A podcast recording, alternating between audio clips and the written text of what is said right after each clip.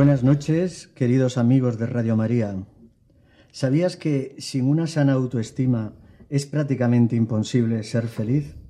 Y que muchas de nuestras insatisfacciones cotidianas proceden de que tenemos una autoestima mal formada? Hoy vamos a hablar de cómo mejorar nuestra autoestima y así nuestras relaciones familiares. Todo esto y mucho más en este nuevo programa El matrimonio, una vocación. Les habla, servidor de ustedes, Patricio Mandía, psicólogo del Centro de Orientación Familiar Juan Pablo II de Zaragoza.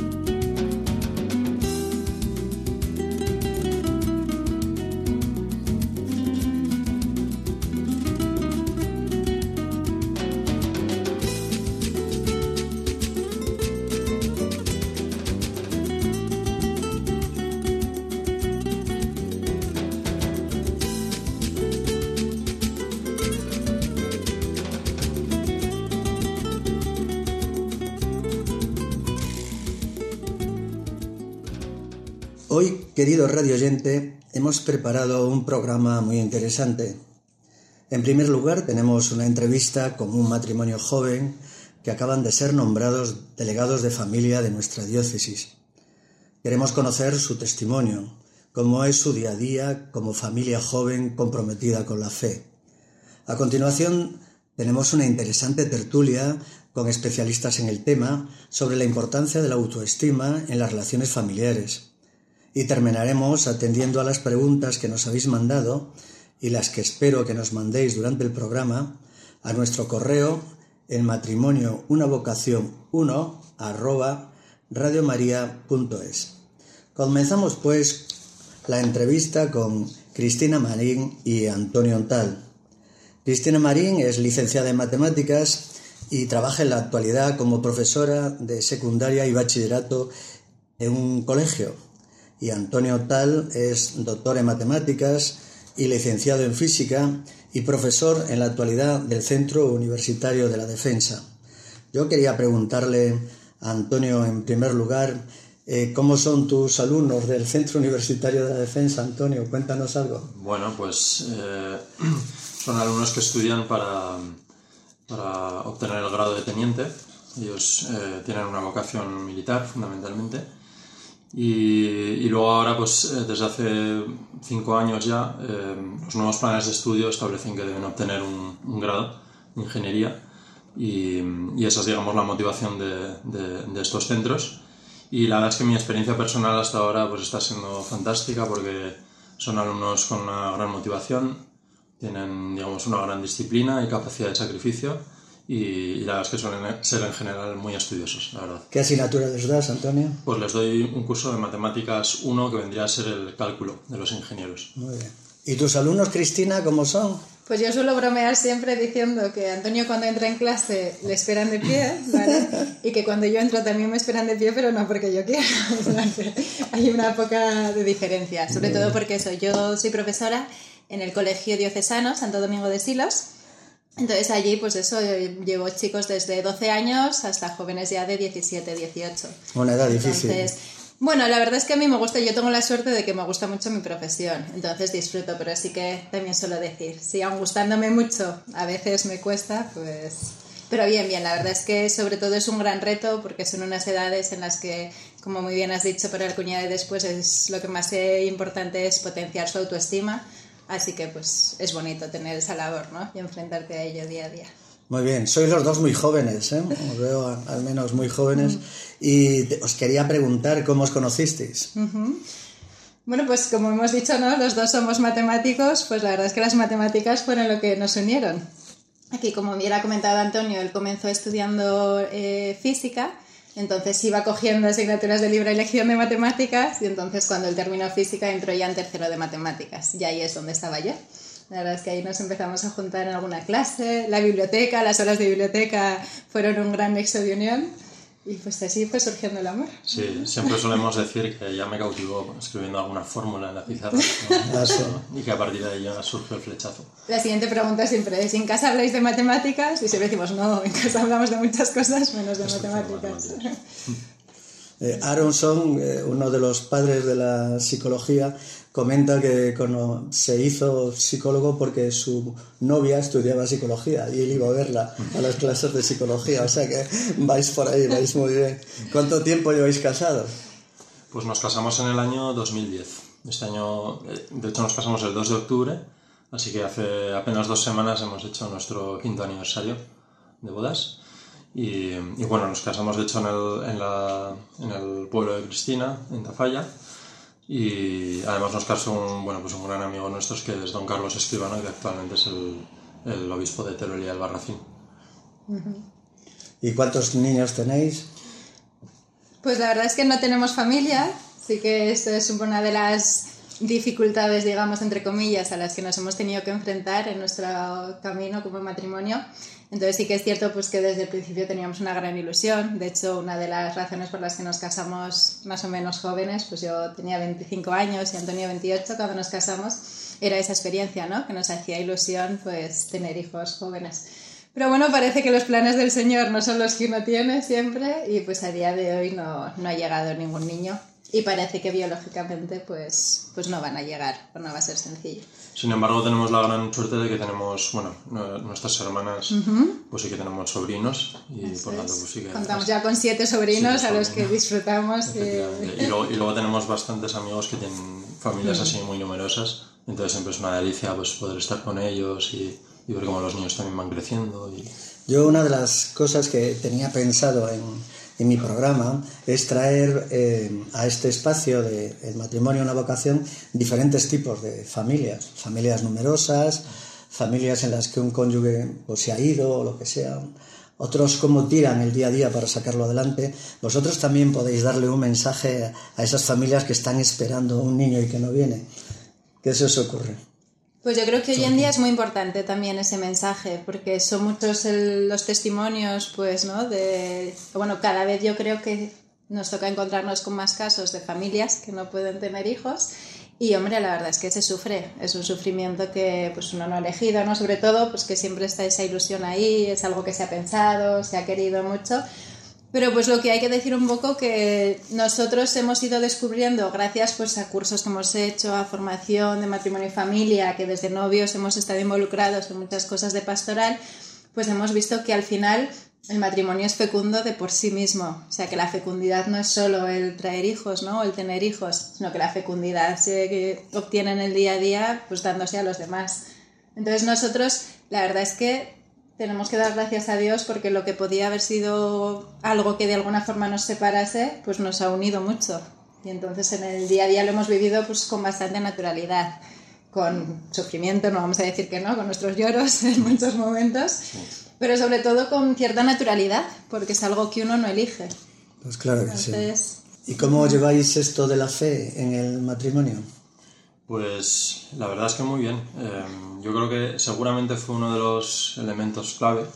Eh, vamos, de que Cristina y yo pues empezáramos a salir juntos. Aparte de la, digamos, la primera atracción física, luego pronto descubrimos que realmente compartíamos algo que era muy importante para los dos. Y, bueno, y, lo que es la fe en nuestra vida matrimonial, pues eh, se concreta en cosas muy sencillas. Es la participación en la misa, en los domingos, a también pues colaborar en, en nuestra parroquia, eh, pues bueno, igual hablamos luego algo de esto, pero en los cursos prematrimoniales, también en todo lo que ha sido el movimiento este de la pastoral familiar, así que, y luego también en la oración pues que, que hacemos también eh, en familia, cuando estamos los dos. Así que esa es un poco nuestra experiencia. Muy bien, una experiencia que podemos decirle a nuestros oyentes que la fe os ha servido para mucho, ¿verdad? Sobre todo para ir llevando todas estas incomodidades que a veces ofrece la vida, ¿no? Sin ninguna duda. pasar en otra. Sí, sobre todo porque además hemos aprendido una gran verdad que muchas veces se repite, pero que hasta que no te toca experimentarla, pues quizás no, no piensas lo suficiente en ella, que es que los hijos verdaderamente son un, regalo, un don de Dios. Entonces, a veces hoy en día tenemos muy interiorizado que, que quizás a veces por cierta mentalidad anticonceptiva que, que, que, bueno, que lo de tener hijos es ponerte y, seguro que van a venir. Y luego pues la, la, la, experiencia te demuestra que no siempre es así. Y por tanto que verdaderamente pues cuando viene un niño al mundo pues hay que dar gracias a Dios porque, bueno, porque es una cosa grande y que claro. no todo el mundo tiene. Claro que sí. ¿Qué actividades soléis hacer en la parroquia o algo? Pues nosotros en la parroquia, eso, pues yo creo que también esto, conforme hemos, eh, han ido pasando los años, pues han cambiado estas actividades. Pues comenzamos igual, más bueno, por supuesto, recibiendo nuestra formación para los sacramentos. Luego los dos compartíamos de jóvenes, que también es algo que nos unió, que ambos habíamos sido monitores de campamentos. En, también pues Antonio en un grupo juvenil católico y yo en la parroquia de mi pueblo. Entonces también pues todas esas experiencias vividas que nosotros siempre decimos que consideramos que son muy importantes, porque cuando empiezas con 16, 17 años a dedicar tu verano, tus vacaciones gratuitamente a estar con chavales eh, pequeños y tal, pues de alguna forma te va entrenando a ese darte, ¿no? Que luego es lo que hay que hacer en el día a día en la familia, ¿no? El darse a los demás. Entonces, que esas son experiencias que consideramos importantes. Y luego, pues pasamos a ser catequistas de confirmación, eh, cada uno también en distintas parroquias. Y actualmente ya pues sí que nos hemos centrado en, en los cursillos prematrimoniales. Entonces ahí pues eh, en nuestro matrimonio, o sea, en nuestra parroquia lo damos todo matrimonios, somos varias familias y damos cada uno pues como una ponencia distinta, una charlica. ¿Y qué charla dais vosotros? Pues a nosotros la verdad es que pues por esto de no tener hijos y que solemos tener más tiempo, somos un poco los coordinadores que estamos durante todos los encuentros acompañando. Entonces pues llegamos a que hacemos la presentación y esto y luego la charla que nos toca es hablar sobre el sacramento del matrimonio. Ah, qué bien. Uh -huh. La verdad es que ¿Y qué dificultades percibís a la familia en general, a la familia joven de hoy? Bueno, pues a ver, quizás la primera que nos viene a todos a la mente hoy en día es la dificult las dificultades que existen a nivel, digamos, económico y laboral, que eso pues está allí. Eh, dificultades pues con el tema de la vivienda, porque las viviendas también son limitadas y pequeñas. Quizá también pues percibimos otro tipo de dificultades, a veces que pasan más desapercibidas, o que quizás ahora mismo están más toleradas, pero que realmente las personas que igual nos podemos dedicar a la educación vemos clarísimamente que es un gran mal. Y nos estamos refiriendo al tema de la inestabilidad en las familias. Que queremos decir que hoy en día muchísimas familias se rompen y que eso tiene unas consecuencias gravísimas, no solo para los, para los cónyuges, sino sobre todo también para los hijos. Esto de alguna forma es volver un poco a lo que intentaba yo decir con eso del ser voluntario, de los monitores que al final hoy en día puede que observemos una falta de compromiso. ¿no? Hemos dejado de creer que el matrimonio puede ser para siempre, que realmente tú estás apostando tu vida y se la estás entregando a otra persona. Que lo haces para ser feliz, realmente. O sea, tiene ahí un, ese punto de egoísta, pero que es ese darte es lo que uno descubre que te hace plenamente libre.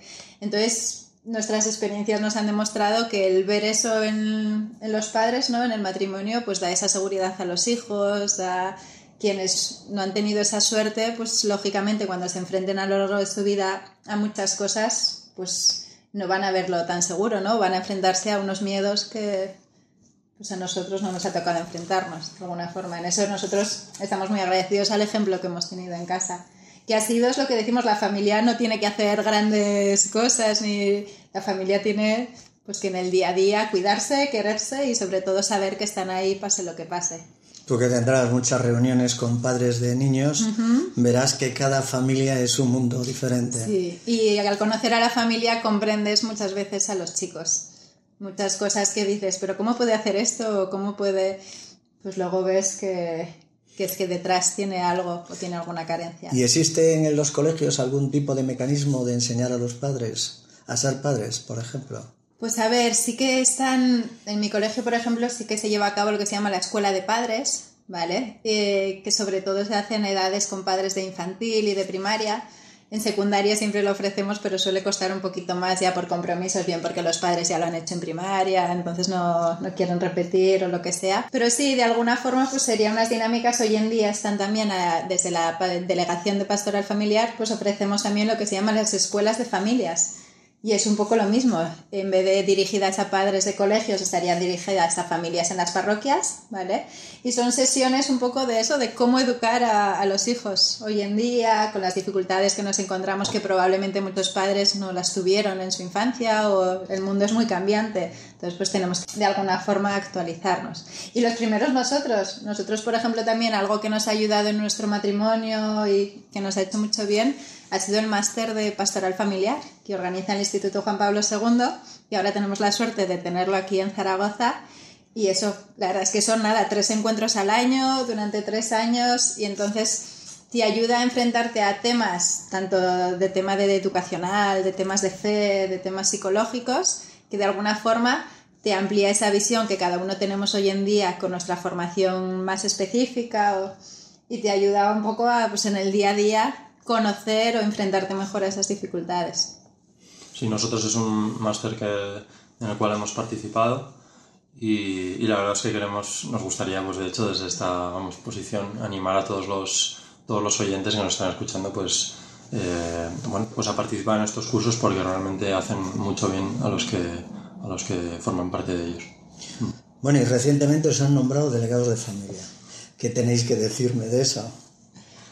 Bueno, pues en primer lugar que fue, fue una sorpresa, ¿no? porque bueno, pues somos realmente un matrimonio creo un poco joven y quizás nos vemos todavía un poco inexpertos. eh, por otro lado, según decir que, que, el listón está muy alto, porque tanto Fernando Navas como Marisol Gil, que han sido los anteriores delegados, en estos seis años han hecho un trabajo espléndido, en particular porque el Centro de Orientación Familiar de Juan Pablo II de Zaragoza, pues, pues gracias a su esfuerzo y también al de Yolanda Latre, pues lo han, lo han sacado arriba. Y bueno, pues, y por otro lado, pues decir que, bueno, una vez dicho todo esto, pues que estamos con mucha ilusión. Creo que hay personas jóvenes en la delegación con muchas ganas de trabajar. Hay proyectos nuevos. Hay un nuevo director del COF, que seguramente lo conoce. y por tanto yo creo que estamos ahora, bueno, pues va a finalizar pronto el sínodo. Entonces yo creo que está, estamos en un momento de la historia donde la cuestión de la familia es central y donde hay muchísimas miradas puestas en ella. Entonces hay muchas dificultades, pero también hay muchas perspectivas en las cuales yo creo que tenemos que ser optimistas y, y valientes. Este programa se llama El matrimonio, una vocación. Para terminar, me gustaría preguntaros a vosotros qué mensaje os gustaría mandar a todos los matrimonios que nos están oyendo y que a lo mejor pues están pasando por dificultades en estos momentos, porque hay que ser, hay que ser conscientes de que la realidad eh, en España y en todo el mundo es una realidad difícil, porque la convivencia no es fácil, y sin embargo os vemos a vosotros eh, llenos de fuerza, ¿Qué mensaje les podríais mandar? Pues en primer lugar, vamos, yo lo que le podríamos decir a los matrimonios cristianos y a las familias cristianas es que sean lo que son, o sea, que sean cristianos, es decir, que pongan, que pongan al Señor en el centro de su matrimonio o en el centro de su vida. Que, que sean las familias, sobre todo, que no se encierren en sí mismas, sus problemas, sino que, bueno, pues si ha pasado un tiempo en el cual pues no han podido igual participar en la vida de la parroquia, pues, pues que intentan acercarse que se han dejado pues igual la práctica a veces de la misa el domingo, eso pues que vuelvan a participar un poco en la vida de los sacramentos. Es decir, que vuelvan a hacer uso pues de todos aquellos medios pues que, bueno, pues que nuestro Señor Jesucristo instituyó y que están allí que verdaderamente eh, nos ayudan. Y luego también, pues humanamente, pues el mismo concepto, que sean familias abiertas. Esa idea de que no se encierren en sí mismas, la experiencia da, vuelvo a insistir, es que cuando uno se da, siempre se siente más grande. Entonces a veces nos creemos que por tener niños pequeños o tenemos que encerrarnos no nos van a aceptar. Al contrario, eh, cuando uno ve, tiene sus dificultades y las comporte con otras familias que están viviendo las mismas experiencias, uno verá que sus dificultades pues igual no son tantas como nos parecen. O, y que realmente yo creo que el mundo necesita ver eh, de esas familias que en su día a día pues se quieren, que es lo que más importa, que apoyan a sus hijos en esa tarea y que cada uno da lo mejor de sí mismo. Muchísimas gracias, Antonio y Cristina. Ha sido un placer estar con vosotros y les decimos hasta luego a Cristina Marín y Antonio Tal, doctores en matemáticas. Un abrazo.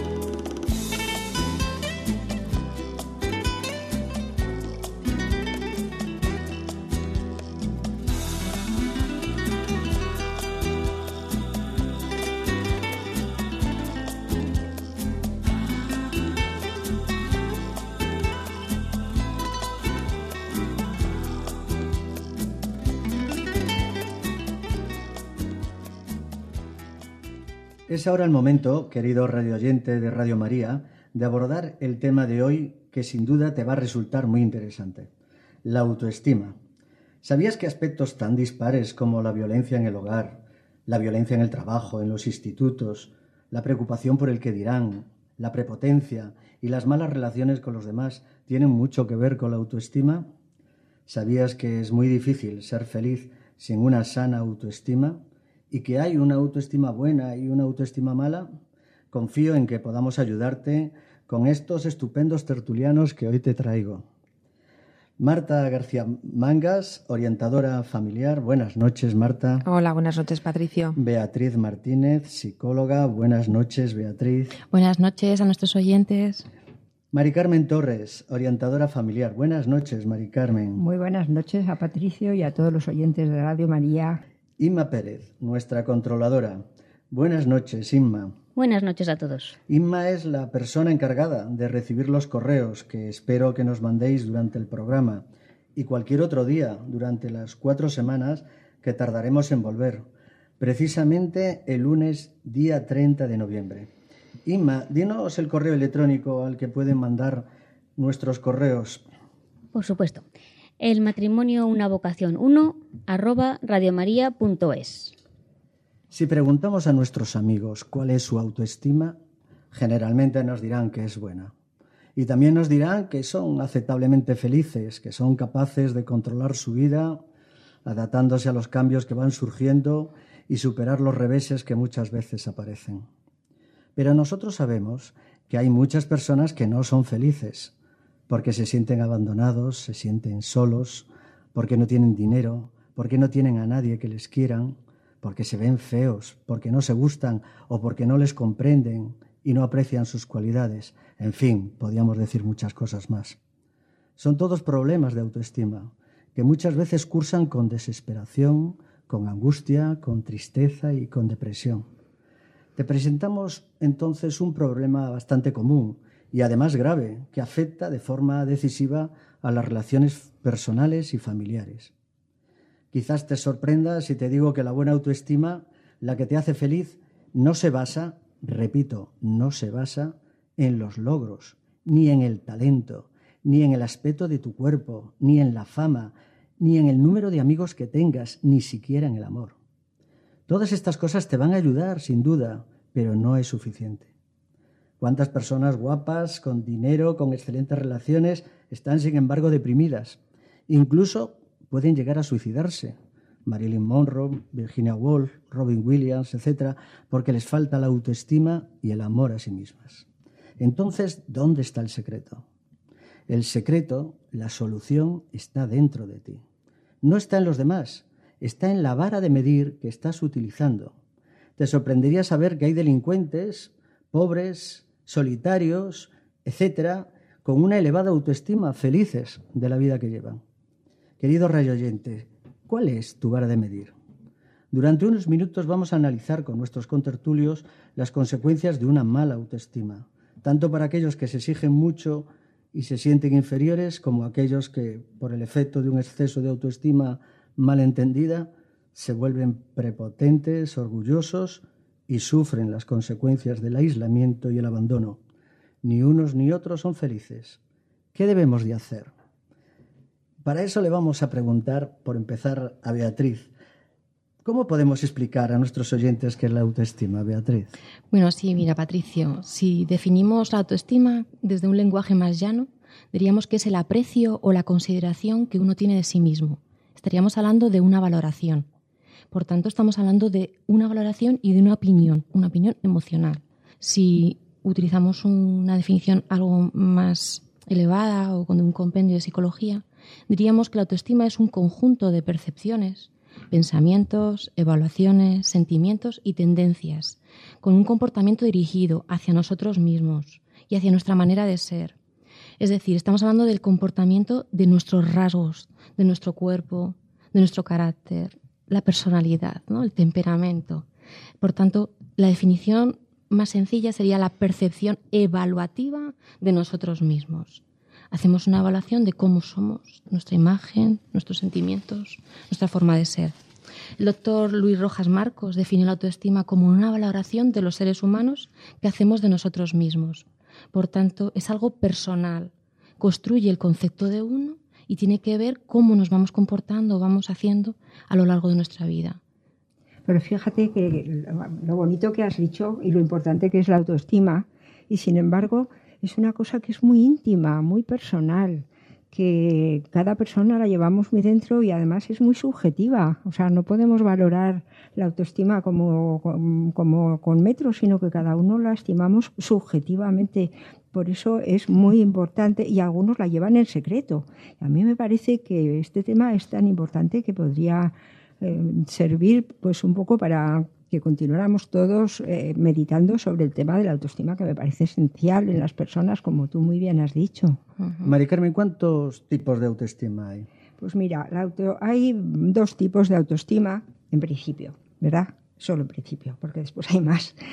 Eh, bueno, hay una autoestima baja, que es la que consiste en que la persona pues no se valora suficientemente positivamente, sino se valora negativamente. Y luego hay otra autoestima, lo que llamamos alta, y bueno, podríamos pensar que esa autoestima alta pues, pues es estupenda, ¿no? Y sin embargo nos encontramos con que no toda la autoestima alta es buena ni es sana, que hay una autoestima sana que es la que valora las cosas en su debido término y hay otra valoración mm, personal mm, superior que hace que nos valoremos más de lo que debemos. Y eso da lugar a comportamientos pues muy inadecuados porque por ejemplo hay, hijos que llegan a pegar a sus madres porque mm, se valoran más que el comportamiento de sus madres y llegan a pegarles. Y luego está el narcisismo y está eh, las personas que, no hay que meterse con ellas porque bueno son el super one y luego a la hora de la verdad pues no valen las personas, yo creo que las que tienen una autoestima sana, no sé si estaréis de acuerdo conmigo, eh, se les nota, ¿no? Se les nota como una cierta paz, eh, una tranquilidad, como que se sienten a gusto en su piel. Y, yo diría que, tanto la autoestima demasiado baja como demasiado alta, como apuntabas tú, Mari Carmen, eh, genera malestar en la persona. Y al generar malestar, pues eh, se nota en su forma de comportarse y de hecho a veces es difícil distinguir si nos encontramos ante una persona con autoestima baja o autoestima demasiado alta porque a veces las reacciones son similares, ¿no? No sé si, por ejemplo, ante las críticas ajenas, tanto unos como otros, pues sus reacciones pues, pueden ser desproporcionadas. Tanto unos como otros quizá tienden a, a tener una visión muy crítica hacia los demás porque también la tienen hacia sí mismos, ¿no? Tanto unos como otros, ¿no? Marta, ¿cómo medimos nuestra propia autoestima? Sí, pues vaya pregunta, porque realmente medir la, autoestima pues no, no es fácil, ¿no? La autoestima pues es invisible y no tenemos un termómetro para, para medirla. Es una medición, como ha dicho Carmen, subjetiva. Eh, yo generalmente cuando viene a la consulta a la gente y les pregunta sobre la autoestima, pues casi siempre son valoraciones muy globales, ¿no? Te dicen, pues bien, sí, pues yo tengo una autoestima correcta, tengo una autoestima buena y, bueno, y explícame qué quieres decir con eso. Y detrás de eso, pues dice, bueno, pues que me siento capaz de hacer más o menos lo que me propongo, o me siento seguro, o me siento bien conmigo mismo. Y bueno, estas son generalmente eh, valoraciones de autoestima global, ¿no? que son un poco las que hacemos todos. Eh, detrás de esto, pues eh, hay una valoración de X características. Es nuestra vara de medir de una serie de características que para nosotros son importantes. Para una persona que a lo mejor se define a sí mismo con una autoestima alta, pues a lo mejor está relacionado con su yo profesional, porque para él el, alcanzar un determinado estatus profesional es importante, lo ha alcanzado o lo valora positivamente el estatus el que ha alcanzado y esto le da una autoestima global alta. Yo lo que pienso es que muchas veces en las consultas mm. es que no saben qué autoestima tienen. O sea, mm. tienen la autoestima tan por los suelos que cuando les preguntas, pues resulta que no se reconocen y se creen que son una, lo más bajo que puede haber. Y la tarea nuestra en muchas ocasiones consiste en que primero aprendan a, auto, o sea, a conocerse a sí mismos, es decir, la autoobservación, y tenemos que enseñarles precisamente esas técnicas para que ellos puedan reconocerse como personas, porque es que vienen de verdad con la moral por los suelos y por la autoestima igualmente por los suelos. Yo hay que sepáis que, vamos, yo lo utilizo, hay instrumentos para la medición de autoestima válidos y fiables que ayudan mucho en la consulta también.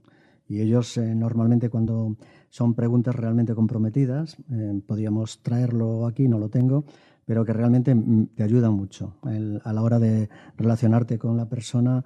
Preguntas del tipo ¿te sientes un inútil? ¿Eres, un, eh, eres desgraciado? ¿Eres feliz en la vida? Este, este tipo de mm, cuestionarios que son lo importante es que sean válidos, que estén validados, sean válidos y finales, pues ayudan también, pueden servir. Bien, Beatriz, ¿podríamos decir unas palabras de cómo se forma la autoestima? Pues sí, Patricio. A ver, la autoestima como tal, hemos dicho que es algo subjetivo, ¿no? Pero la persona no nace con un concepto de lo que ella es, sino que ésta se va formando, se va desarrollando progresivamente en la medida en la que uno se vaya relacionando con los otros. Por eso es muy importante el ambiente, la familia, los padres, los abuelos, los hermanos. Todos ellos nos van dando ya información de cómo somos, porque estamos hablando de la persona. Por tanto, cuando internalizamos e interiorizamos estas experiencias tanto físicamente, psicológicamente y socialmente, la persona va creando y va desarrollando lo que es el concepto de la autoestima. Entonces, ¿Cómo se forma? pues podríamos decir que es algo que se aprende. Y como es algo que se aprende, eh, no todo está aprendido. Tenemos toda la vida para ir aprendiendo. Es susceptible de cambio y además mejora a lo largo de la vida.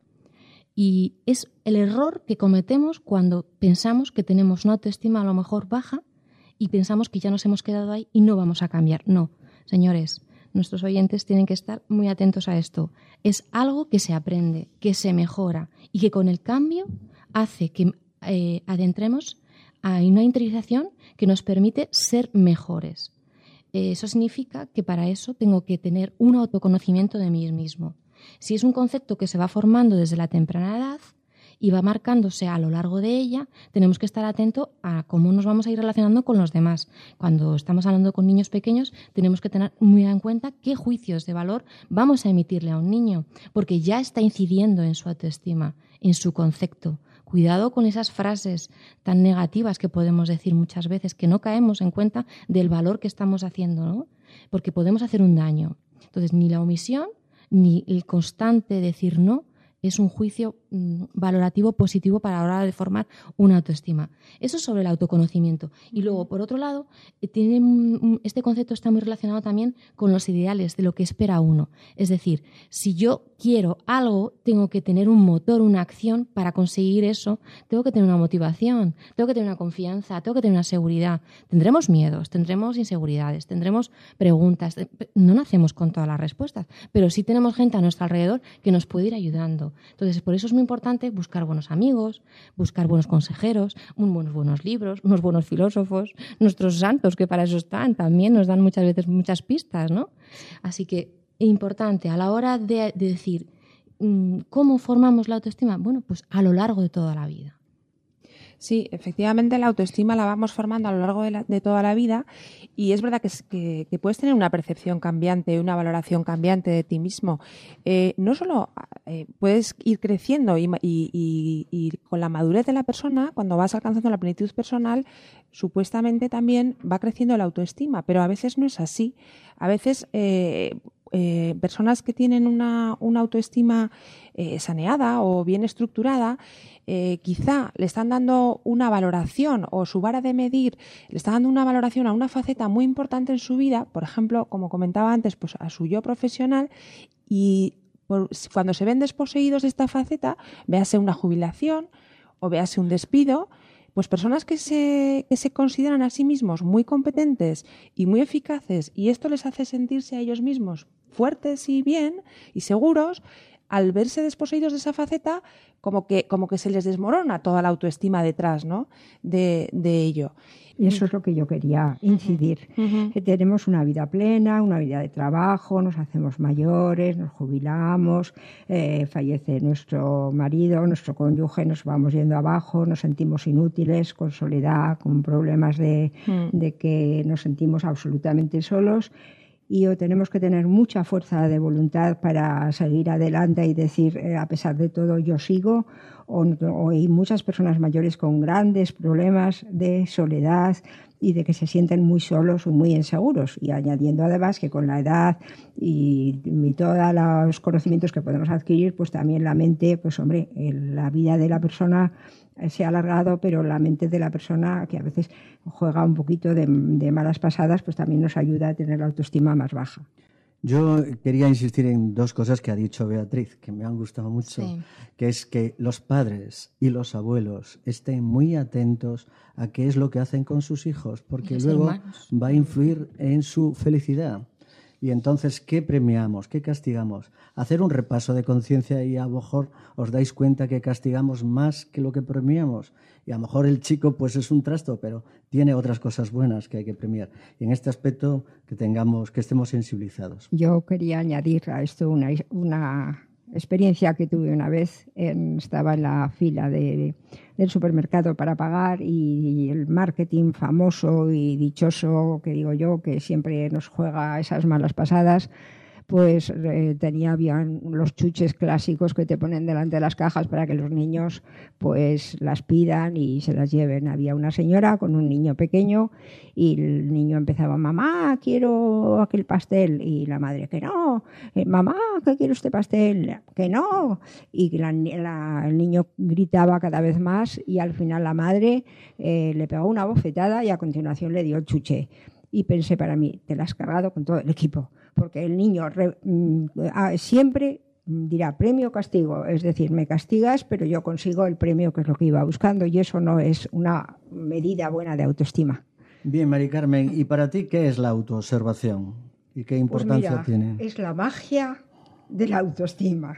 La magia es la superación personal porque está en la autoobservación. ¿Y en qué consiste? Yo siempre digo que nosotros tenemos miedo, miedo a conocernos, miedo a introducirnos en nuestro interior porque siempre nos consideramos peores de lo que somos y eso nos ocurre a nosotros y ocurre a las personas que vienen a nuestras consultas. Y como tenemos miedo, pues no nos metemos. Entonces, yo siempre estoy segura y lo digo a las personas que todos llevamos dentro un tesoro ¿Qué tenemos que hacer? Descubrir ese papel que yo digo destraza, que en mis tiempos se llevaba, para que con ese, destruyendo ese papel, saquemos el tesoro que llevamos dentro, porque Dios no hace basura. Entonces, ¿qué tenemos que hacer? Pues auto-observarnos, sin criticarnos. Es decir, eh, observamos nuestra reacción y nos salimos de ella para que desde fuera pues la, la valoremos de una manera no crítica, sino de una manera sencilla. Y entonces reconozcamos que esa observación nos da una valoración positiva de ese acontecimiento que hemos estado observando. No nos debemos ni criticar, ni nos debemos de juzgar, ni, deseamos cambiarnos. Solo tenemos que observarnos como si fuéramos un testigo mm, distante del que vemos la historia y luego nos marchamos. Y entonces, eh, si lo hacemos así, llegaremos a ser conscientes de que, cuál es nuestra auténtica realidad. Y eso nos ayudará a autos observándonos, conocernos realmente cómo somos y una vez que nos hemos conocido, pues conseguiremos el valorarnos, es decir, autoestimarnos de una manera positiva, sana, que es lo más importante. Yo muchas veces digo que, que tendero al final del día no mira los beneficios y los gastos. ¿eh? Igual que cristiano, pues cuando hace un examen de conciencia no dice lo que ha hecho bien y lo que ha hecho mal. Si queremos mejorar nosotros en autoestima, tenemos que hacer introspección, es decir, tenemos que mirarnos y ver, oye, esto podría mejorarlo o esto aquí debería haber hecho otra cosa. Bueno, pues esto va un poco eh, la guía para hacer introspección. Claro, y yo lo que quería añadir a esta capacidad de introspección es que puede dañarse por defecto o por exceso. aparte de la pérdida de la aptitud de observación interna, eh, a causa de disfunciones cerebrales permanentes como en el caso de las demencias, un motivo de alteración temporal bastante frecuente es la intoxicación por bebidas alcohólicas. Podríamos hacerte, Marta, una pregunta que a mí me parece muy interesante. ¿Podemos equivocarnos al hacer autoobservación? Eh, sí, por supuesto. Eh, en la autoobservación influyen pues muchísimos aspectos. Nuestro mismo estado de ánimo es un es un filtro. Si tenemos un estado de ánimo decaído o por circunstancias de cualquier tipo, como comentaba Mari Carmen, por soledad, por enfermedad, por porque has perdido el trabajo, esto pues automáticamente te pone unos filtros negativos y entonces te observas de otra manera. Al, al, revés también sucede, ¿no? Cuando el estado de ánimo es bueno, pues también tu filtro es más positivo y, y, te ves mejor. Pues el estado de ánimo influye, pero un montón de fuerzas psicológicas. Fijaos los, las, las chicas anoréxicas, ¿no? Que se ven obesas, que además todos sabemos que está asociado a una autoestima, autoestima baja o, o lo que comentábamos antes, gente tremendamente competente y eficaz, con una trayectoria profesional extraordinaria, pues que a lo mejor se ven relegados al paro con 50 años y a cómo baja su autoestima por los suelos, ¿no? siguen siendo igual de competentes, o sea, el, concepto de sí mismos no debería de cambiar, ¿no? Sin embargo, algo que para ellos es tan importante, pues la situación, el contexto y el estado de ánimo les hace eh, valorarse pues, de, pues en unos cuantos puntos menos de lo que hacía un tiempo se valoraban. Muy bien, pues el tiempo es el que hay. No me gustaría terminar el programa sin hacer un pequeño resumen y os invito a todas. Beatriz, cuéntanos un pequeño resumen de esta tertulia que a mí personalmente me ha parecido muy interesante. Bueno, hacer un resumen de la autoestima, yo cogería la frase de Goethe que dice, lo peor que puede llegarle a pasar a un hombre es que llegue a pensar mal de sí mismo. Si hemos estado diciendo que la autoestima es la percepción evaluativa que tenemos de nosotros mismos, tendremos que atender a cómo nos queremos, a cómo nos valoramos, a cómo nos amamos y a cómo nos respetamos. Si atendemos a esto, podremos saber quiénes somos, tendremos seguridad y tendremos confianza en nosotros mismos. Teniendo en cuenta todo esto, yo diría que la base de todo lo que significa la autoestima es la identidad, el ser. Y este es nuestro punto de apoyo. Por tanto, la autoestima es una de las claves fundamental para comprendernos y para comprender a los demás. Si yo sé quién soy, cómo soy, cómo amo, cómo vivo, cómo me respeto, conseguiré respetar, amar y querer a otros. Y entenderé al otro, porque me he entendido a mí mismo. Así que tiene que ver con el sentimiento de la capacidad personal y con el sentimiento de valía. Como yo me respondo hacia los demás antes de, de, caer en la cuenta de cómo es otro, tengo que entenderme a mí mismo.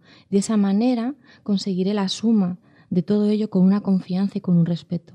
Por tanto, valoraré lo que hago no con un juicio negativo, sino con las confianzas de es lo mejor que he podido hacer hoy en este momento, con las capacidades y con las fuerzas que tengo para hacerlo. Mari Carmen. Yo lo resumiría diciendo que a lo largo de tu vida puedes encontrar situaciones que no sepas cómo afrontar y te generen malestar. La terapia nos puede ayudar en estas circunstancias porque la orientación es acompañarte en el camino hacia la solución para mejorar tu vida, aplicando métodos, técnicas e instrumentos científicamente comprobados y adaptados a tu caso particular con la mayor confidencialidad y seriedad profesional respetando tu intimidad y privacidad. La gente de hoy tiene necesidad, ciertamente, de palabras, pero sobre todo tiene necesidad de que demos testimonio de la misericordia y la ternura del Señor, que enardece el corazón, despierta la esperanza y atrae hacia el bien. Marta. Yo diría que para tener más seguridad en nosotros mismos, pues es importante eh, tener un diálogo interno relajado, sereno eh, no ver a los cercanos como enemigos que hay que vencer o que hay que convencer, no vernos a nosotros tampoco como, como enemigos, mirar con indulgencia hacia afuera, mirar con indulgencia hacia adentro y, bueno, autoestima saludable igual a una vida con amor de ida y vuelta. Muy bien, pues yo para terminar diría, distinguiría para mejorar la autoestima de tres fases. Una fase de conocer lo que es la autoestima, que es lo que hemos estado haciendo durante este programa. Espero, querido radio oyente, que te haya servido. Una fase de exploración a ti mismo, a ver en qué fallo, en qué hago bien, qué errores tengo. Una fase de trabajo, cambiar los, errores que tengo, modificar mis eh, conductas, mejorar en asertividad y una fase de mantenimiento con metas, con ejercicio físico, con amor, con aspecto, mejorando el aspecto interno y muchas más cosas. Espero que te haya servido de ayuda, querido reyente. Bien, pues es ahora el momento de atender las preguntas de nuestros queridos reyodientes, que lo haremos después de una pausa musical.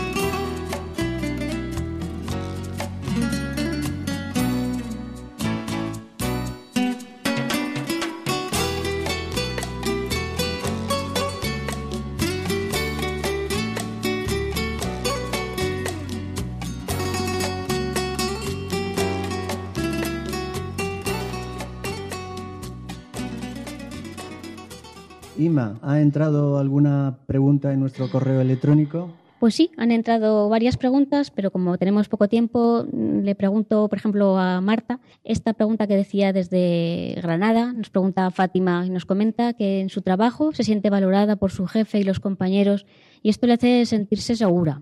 Sin embargo, con su marido y la familia política se siente violenta. Parece como que nunca está a la altura y debería ser mejor madre, mejor esposa, llevar mejor la casa, la pregunta que nos hace Fátima es ¿cómo conseguiría tener una autoestima equilibrada en todo y no solo en algunas áreas de su vida?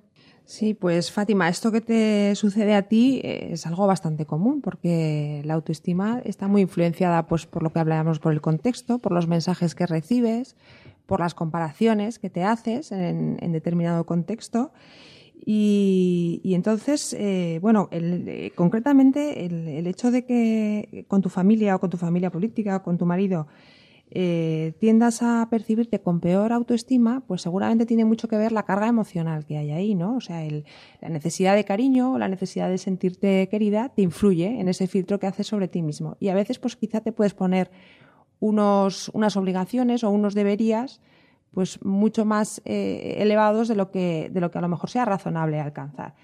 Bueno, la frase famosa, ¿no? De que a lo mejor aceptas a, tu madre comentarios que a tu suegra nunca se los aceptarías, ¿no?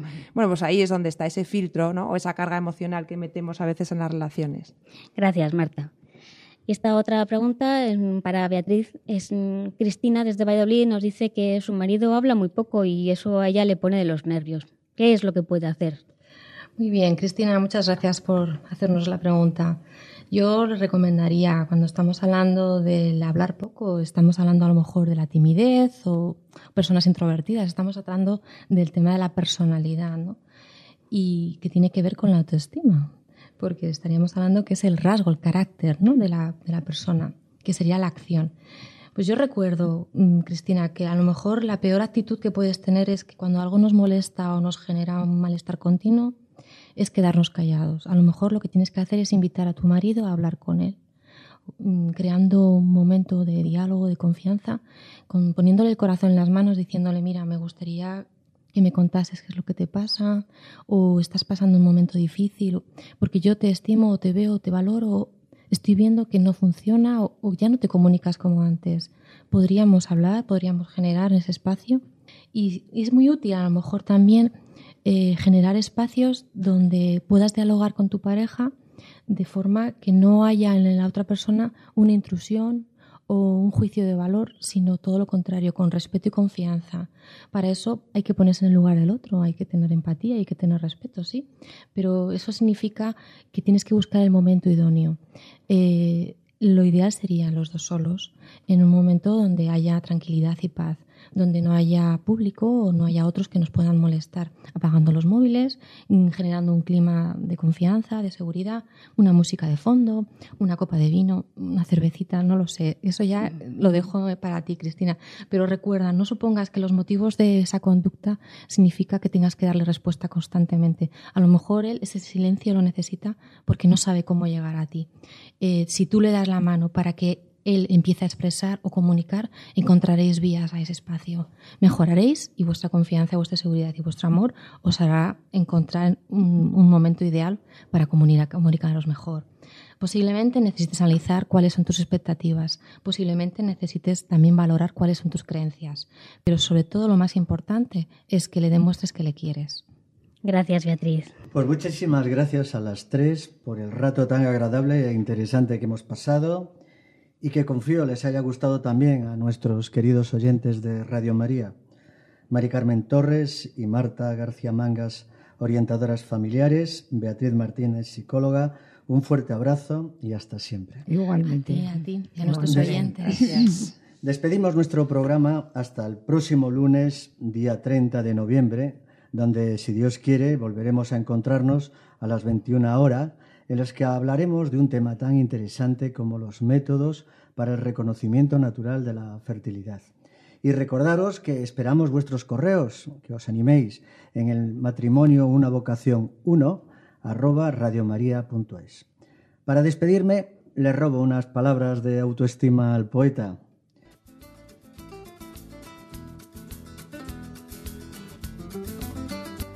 Mañana cuando me levante, haré mis firmes promesas.